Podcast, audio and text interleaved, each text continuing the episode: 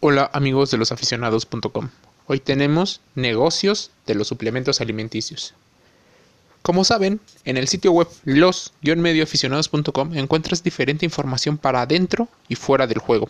Hoy hablaremos de cómo los suplementos alimenticios multiplicaron sus ventas en la última década debido a una efectividad publicitaria que también hoy incluyen las redes sociales y a esa escasa regulación por parte de diferentes gobiernos. Este artículo nos lo envía Emiliano Javier Vázquez y menciona qué es un suplemento alimenticio. Los suplementos alimenticios pueden formar parte de la dieta de una persona porque son vitaminas, minerales y otros productos. Vienen formados en varios formatos, algunas personas lo conocen en pastillas, en cápsula, en polvo, en líquidos, incluso en barras energéticas. La publicidad es fundamental para que ese tipo de artículos se vendan. Esos suplementos no están destinados a curar enfermedades, no es magia, pero podría ayudar a mejorar algunas condiciones de salud específicas. Las vitaminas y los minerales se conocen como micronutrientes. Estos alimentan el cuerpo y lo ayudan a mantenerse de manera saludable y balanceada. También existen los macronutrientes. Todos los pueden obtener comiendo una variedad de alimentos en la dieta de cada semana. Esto asegura que el cuerpo pueda absorberlos de manera adecuada y sin caer en excesos debes de intentar comer una variedad de alimentos como frutas, verduras, carnes magras, pescados, debes de comer carbohidratos, siempre orientado en el objetivo que tengas. Es muy común que los atletas hagan reducciones de la cantidad de carbohidratos para obtener una mayor definición y reducir el porcentaje de grasa. Todo esto debe de estar ayudado con una persona que tenga una certificación profesional sobre nutrición deportiva, sobre entrenamiento deportivo, y si se puede ambas, mejor. ¿Cuáles son los riesgos del negocio de los suplementos? Bueno, los riesgos están en el atleta, que los consume, en el entrenador o persona que los recomienda, así como en el vendedor o los vendedores de este tipo de negocios. Seguramente muchos de ustedes han escuchado que existen estafas piramidales, estafas en el cual también eh, existe venta multinivel, venta por catálogo. Muchos de esos se venden sin tanta regulación. Cualquier persona te lo puede ofrecer y con conocer un speech o en apariencia los beneficios que tiene un artículo, podrías estarlos consumiendo porque tú consideras que hay muchas de tus enfermedades o padecimientos son atribuibles a la falta de nutrientes. Pero lo que nadie, nadie nos explica es que tal vez sea el exceso. Tal vez sea que no estás consumiendo lo que necesitas porque tienes dietas pobres, mal balanceadas, y ni siquiera pues, tienes un objetivo en el cual esté claro qué combinación de nutrientes necesitas en qué momento. Bueno, ese es uno de los riesgos para el consumidor. Enfermedades bastante graves en los cuales por querer salir mágicamente y rápidamente de un problema podrías estarte metiendo en otro. ¿Cuál es el problema de los vendedores?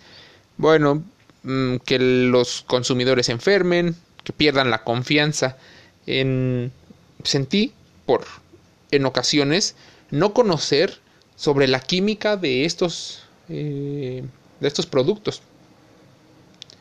Queda claro que no todos los productos sirven para todas las personas. Es importante que te hagas las preguntas básicas. ¿Qué? ¿Cómo? ¿Cuándo? ¿Dónde? ¿Por qué? ¿Cómo funciona? Para reducir los riesgos. ¿Qué otros riesgos tiene el negocio? Pues sin duda que pierdas tu capital porque no hay tantas personas que se dediquen al deporte. Es por eso que el marketing y la publicidad se han destinado sus esfuerzos a personas que se sienten cansadas, personas que trabajan mucho y que probablemente el origen de sus problemas no sea la falta de nutrientes. La mayoría de estos suplementos alimenticios son de venta libre, es decir, cualquier persona puede ir a una tienda o comprarlo, por ejemplo, en internet, y algunos de estos productos se obtienen sin receta y sin autorización de un profesional de la salud. Eso es un riesgo tanto para los alimentos que ya están en el mercado como incluso para los consumidores. Es decir, queda a consideración de la persona, él es responsable y que no consuma más de la dosis permitida en el suplemento o en la descripción cuando la descripción lo dice. Pero seguramente cuando tú tienes un envase de multivitamínicos, suplementos alimenticios, potencializadores, te es complicado entender de qué están hechos, cuál es el origen de, de esa sustancia. Bueno, para eso hay profesionales que saben leer y se saben hacer las preguntas más básicas. Es importante que no solo distingas entre sí que es proteína, qué es carbohidrato, sino qué función tienen en tu cuerpo. De ahí vamos reduciendo los riesgos que tiene. El atleta puede tener un problema. Él es el mercado más consumidor y le pueden estar engañando con posibles beneficios que realmente no le van a funcionar o que no están pensados en personas con las características físicas, genéticas que tiene la persona. El mercado de los suplementos alimenticios aumenta sus ventas año con año porque las personas están obsesionadas por un cuerpo idealizado, estilizado, mediante los influenciadores que recomiendan todo tipo de productos en redes sociales, las empresas logran aumentar sus ventas. Porque ya muchas de las redes sociales son un catálogo de venta. Casualmente, para tampoco pagar impuestos, muchas empresas se dedican a utilizar videos y publicaciones en las cuales tampoco tienen una regulación. Entonces son empresas que no se regulan ni en la publicidad, competencia un poco desleal, y tampoco se regulan en describir perfectamente la química de sus productos. Sin ninguna base científica confiable ni buena reputación, y más con algunos estudios de dudosa eh, procedencia, muchas de las empresas de suplementos alimenticios han logrado conseguir su objetivo, como todo negocio, vender. El problema con este producto radica en que muestran que un suplemento nutricional es un reemplazo de algunas comidas. Entonces, viene el debate. ¿Complementos? ¿Suplementos? Técnicamente algunos podrían discutir entre si es lo mismo y no es lo mismo. Porque suplementos es quitar uno por el otro. Y complemento sería el que ya comes una dieta, o bueno, consumes cierto tipo de alimentos. Vendrían estas sustancias a aportar algo más. Porque tu cuerpo a lo mejor no lo produce o no lo estás asimilando o algo pasa en el cuerpo, pero tú ya tienes el 90, 98% del camino detallado. Bueno, con esto muchos productos se venden para, por ejemplo, aumentar músculo o la musculatura, bajar de peso, limpiar el organismo o potencializar incluso hasta la actividad sexual a partir de la alimentación asuntos muy globales, mucha economía, mucha política. Estos suplementos nutricionales son adicionales, tienen a veces aportes excesivos que el cuerpo eh, no asimila tan rápido. Aminoácidos esenciales y no esenciales. Es un negocio millonario que induce al consumo excesivo de sustancias que a veces están hechos como si fuera una bomba. Estallar pronto rápido y que se vean los resultados inmediatamente. Tu cuerpo tiene un secreto a partir de la evolución, que es la adaptación a todo estímulo. ¿Qué pasa? Pues puede que ya no se beneficie con el tiempo, puede que tengan algunas complicaciones. Ética, supervisión profesional, moral, probablemente eso no ocurra.